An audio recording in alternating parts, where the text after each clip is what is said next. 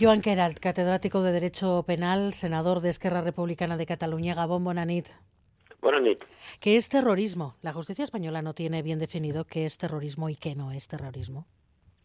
Bueno, el concepto de terrorismo, como advertíamos la doctrina, cuando yo era doctrina, no estaba oscuro, por decirlo así, eh, advertimos siempre que eh, los contornos del terrorismo en España se habían, digamos, digamos eh, diluido muchísimo y entonces vulneraban el mandato de el mandato de, certeza, el principio de legalidad que es un derecho fundamental, o sea, no es le llamamos principio de legalidad, pero es un derecho fundamental, ¿no?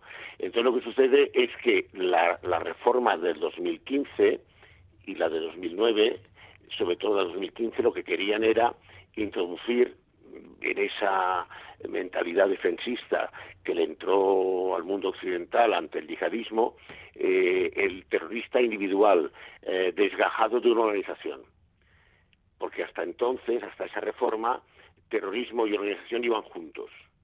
Y entonces ahora, aprovechando esa coyuntura que está pensado, como dice la, tanto la expresión de motivos de la ley española como la, la, la marco europea, que se refiere para lo que llamamos los lobos solitarios, el autoadoctrinamiento, ahora lo extienden a cualquier protesta que pueda poner en juego la estabilidad del Estado, con lo cual es el último cajón desastre de todo. Por ejemplo, mm. los tractoristas de estos días, los agricultores, por ejemplo, ¿no? Mm. O cuando fue la huelga de camiones o ese tipo de cosas, ¿no? Entonces, el, el, lo que ha producido el Tribunal Supremo con, con esto, del, de esta, ha desvirtuado el terrorismo, le ha echado tanta agua al vino del terrorismo que no llega ni a gaseosa, pero claro, con las mismas penas, que esto es lo importante. No es que cuando uno, el, el tribunal, el juez, disuelve el terrorismo, las penas las digo también, no, no, mantiene las mismas penas. Mm. Con lo cual es, se castiga con la misma pena, de forma desproporcionada, hechos mucho menos graves o incluso que ni siquiera son delictivos, como es el derecho a la protesta. Vamos a ir analizando poco a poco esa resolución del Supremo de ayer, según señor Queralte. El Supremo se declaraba ayer competente para juzgar a Puigdemont y al diputado de Esquerra, Basenberg, por terrorismo. Dice el, el tribunal... Eso es lo único acertado de la resolución porque son aforados. En, dice el tribunal que ellos no tienen, que no alberga ninguna duda de que los hechos que se imputan al Tsunami Democratic se enmarcan en el delito de terrorismo y se apoya en una decena de sentencias sobre el terrorismo callejero para avalar su decisión. ¿Qué lectura hace de, de, todo este argumentario? Que, que, es un, que es un delirio disparatado, dicho así, porque no, no, no o sea, eh, hay una frase de un profesor, un maestro nuestro clásico, que dice que al legislador se le puede tomar en serio si el legislador se toma en serio. Y las sentencias judiciales se toman en serio cuando son sentencias serias. Para empezar, el tono del auto es absolutamente inaceptable. Habla de hechos como si fueran hechos ya aprobados y no ha habido ningún juicio. Es, una, es un hecho, eh, eh, eh, y es tan notario el terrorismo que han tardado cuatro años en verlo. El terrorismo aparece en noviembre del, 2000, del 2023. Hasta entonces no había terrorismo en el caso del tsunami. Es que se, va, se lleva instruyendo cuatro años. A los dos días de los, de los incidentes se abrió la causa. Entonces da por ciertas cosas que no se han probado y que no se van a poder probar. La vinculación con Puigdemont es de dos, de dos WhatsApps y una reunión que tuvo con alguien.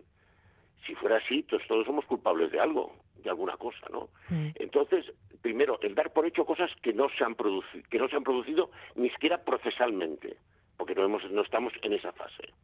Segundo, vuelvo a repetir, terrorismo es en, en, en, en puridad actos organizados para aterrorizar a la población o a una parte de ella, cosa que aquí no ha pasado, es el derecho de protesta.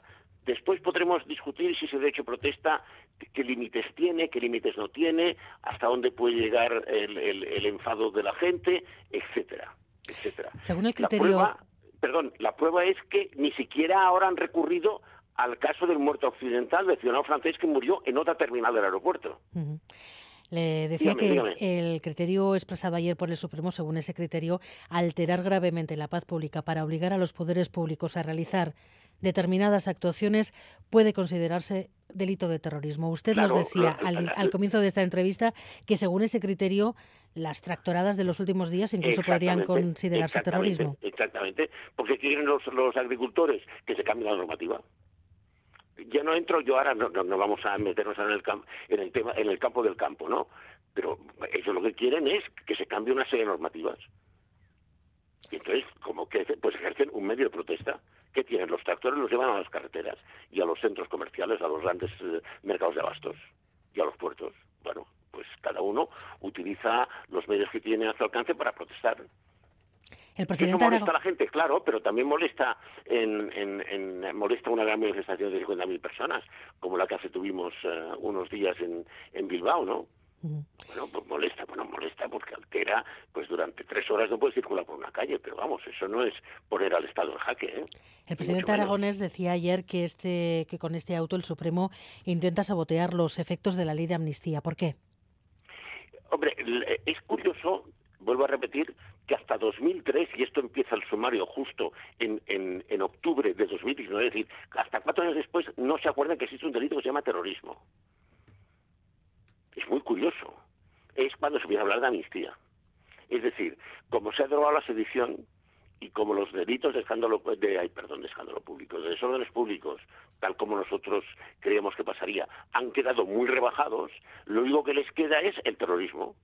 Y entonces intentan de esa percha colgar toda una protesta cívica pero se han dado cuenta ahora, cuatro años después.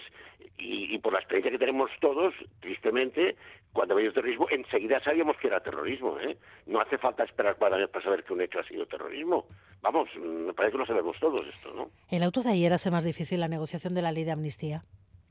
Yo creo que no lo va a afectar porque especialmente esta tarde hemos conocido el borrador, que será prácticamente definitivo, de la Comisión de Venecia, en el que ya anunciaba parte de esto en su esquema de trabajo, en que el terrorismo, como mínimo, como mínimo, ningún país de la Unión Europea lo excluye de la amnistía.